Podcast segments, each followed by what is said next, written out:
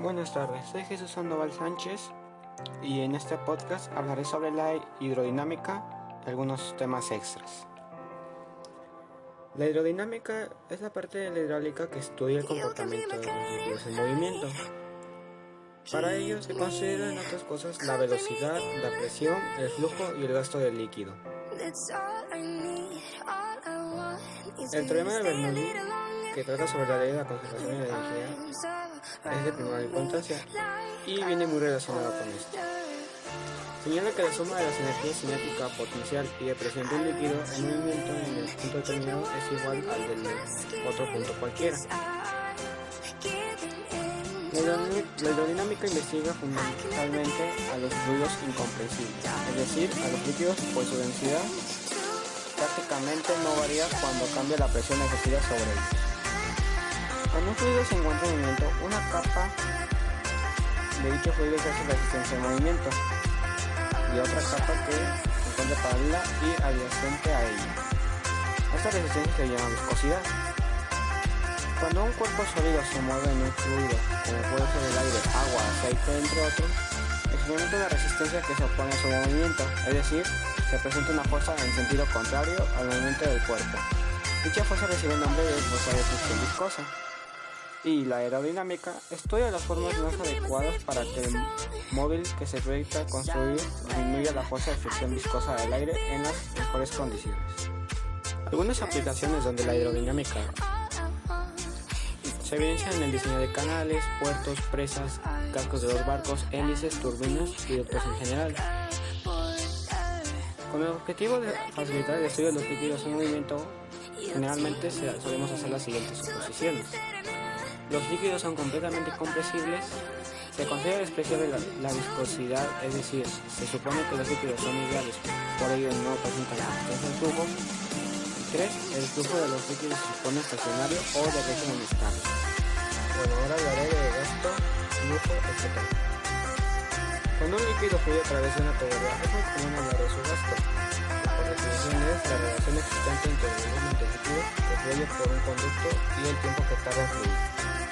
El gasto se mide o se, se mide en metros cúbicos por segundo y este se obtiene con V sobre T. El volumen de líquido que fluye en metros cúbicos sobre el tiempo que tarda en fluir el líquido en segundos.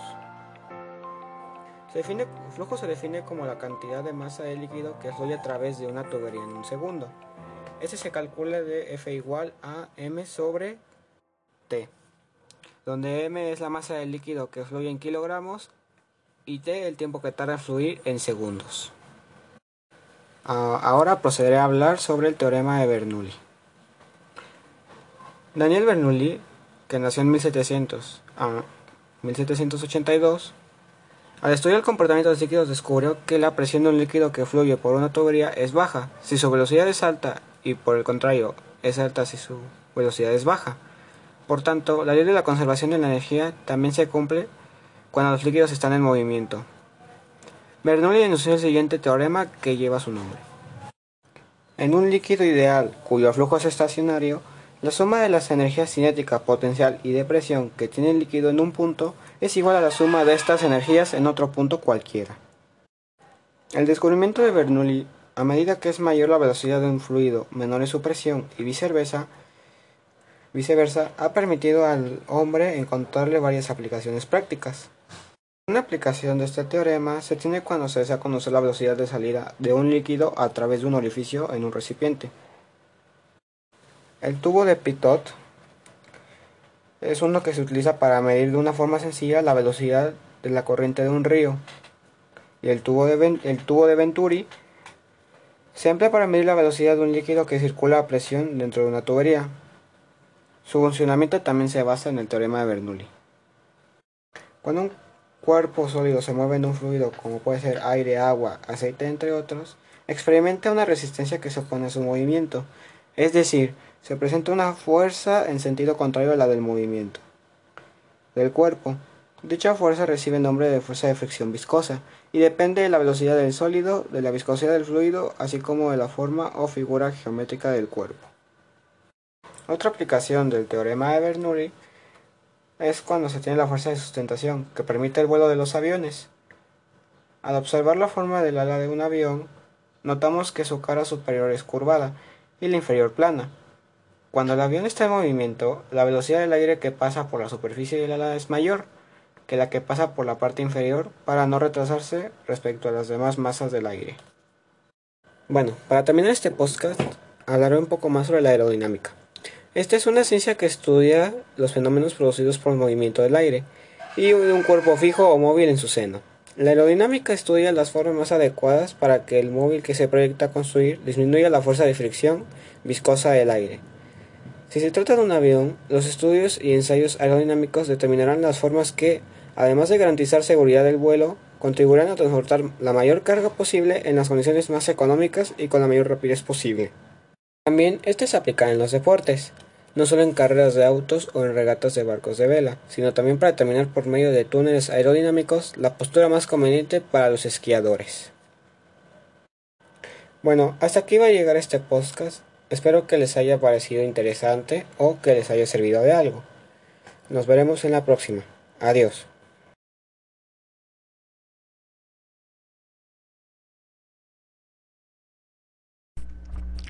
Buenas tardes, soy Jesús Sandoval Sánchez y hoy les voy a leer un artículo de una revista llamada Océanos, el impacto del cambio global en el mar. Solo que este artículo pertenece al COVID-19, que se denomina COVID-19, un incendio forestal en lugar de una ola. Bueno, este artículo fue escrito cuando la segunda ola del COVID llegó, durante septiembre de 2020. Como aquí explica que el 19 el primer ministro del Reino Unido, Boris Johnson, dijo, ahora estamos viendo la llegada de una segunda ola. También se ha visto en Francia, España y, toda Europa. Y, y esto era inevitable, por lo que era muy probable que lo viéramos también en los demás países. Las metáforas son herramientas cruciales para la comunicación y el pensamiento, y pueden ser particularmente útiles en la comunicación de salud pública. Por ejemplo, la metáfora de la segunda ola sugiere que existe un peligro y una amenaza renovados del virus, y por lo tanto puede alentar el cumplimiento de las medidas destinadas a reducir la transmisión. Sin embargo, todas las metáforas tienen fortalezas y limitaciones, y el potencial de ser utilizadas tanto para iluminar como para ofuscar. La metáfora de la pandemia como una serie de ondas sugiere que los cambios en el número de infecciones se deben a que el virus en sí la idea de que puede ser estacional, más que al resultado de las acciones tomadas para frenar su propagación. En este sentido, esta metáfora es inexacta, como dijo la doctora Margaret Harris de la Organización Mundial de la Salud. Estamos en la primera ola. Va a haber una gran ola. Además, como ocurre en cualquier otro problema complejo y de largo plazo, se necesitan diferentes metáforas para captar diferentes aspectos de la pandemia transmitir diferentes mensajes y dirigirse a diferentes públicos. La metáfora del COVID-19 como incendio forestal es particularmente apta y versátil. Los incendios forestales son peligrosos y difíciles de controlar, sin embargo pueden controlarse con una acción rápida y adecuada. Basado en el análisis de dos conjuntos de datos diferentes, la colección de metáforas multilingües hashtag COVID un repositorio de código abierto del lenguaje no relacionado con la guerra en COVID-19 y el corpus de coronavirus en inglés, una base de datos de artículos de noticias de varios millones de palabras en inglés desde enero de 2020. Sugiero que la metáfora del COVID-19 como un incendio, y específicamente un incendio forestal, es particularmente apta y versátil.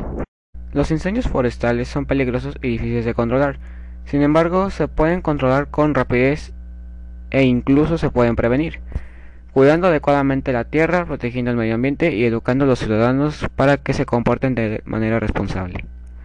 De hecho, las metáforas de los incendios forestales para COVID-19 se han utilizado desde el inicio de la pandemia, con múltiples propósitos, que incluyen transmitir peligro y urgencia, por ejemplo, COVID-19 como un incendio forestal que puede ralentizarse, distinguir entre las diferentes fases de la pandemia, un incendio que arde frente a brasas, que deben evitarse para que no provoque un nuevo incendio. Explicar cómo ocurre el contagio y el papel de los individuos dentro de él. Por ejemplo, las personas como árboles en un bosque que se incendian uno tras otro, o como, como exhalando brasas invisibles. Justificar medidas para reducir el contagio, por ejemplo, distanciamiento social como líneas de fuego en un bosque. Relacionar la pandemia con las desigualdades en salud, por ejemplo, señalar que como un incendio el COVID-19 se propaga más fácilmente cuando las personas viven en condiciones de hacinamiento, y delinear futuros posteriores a una pandemia. Bonifica, bonifica el terreno después del final de pandemia para prevenir futuras. Por supuesto, ninguna metáfora es adecuada para todos los propósitos o para todos los públicos. Por ejemplo, la metáfora de las personas como árboles en un incendio forestal no explica fácilmente la transmisión asintomática. Y el uso de metáforas de incendios forestales puede ser inapropiado en partes del mundo que se han visto dramáticamente afectadas por incendios literales, como algunas partes de Australia en 2019-2020, sin embargo, un enfoque bien informado y sensible del contexto para la selección de metáforas puede ser una parte importante y eficaz de los mensajes de salud pública. Esto pertenece al volumen 4 de 2020 de Oceans. Bueno, espero que les haya gustado esta ligera lectura rápida de este artículo y nos vemos después.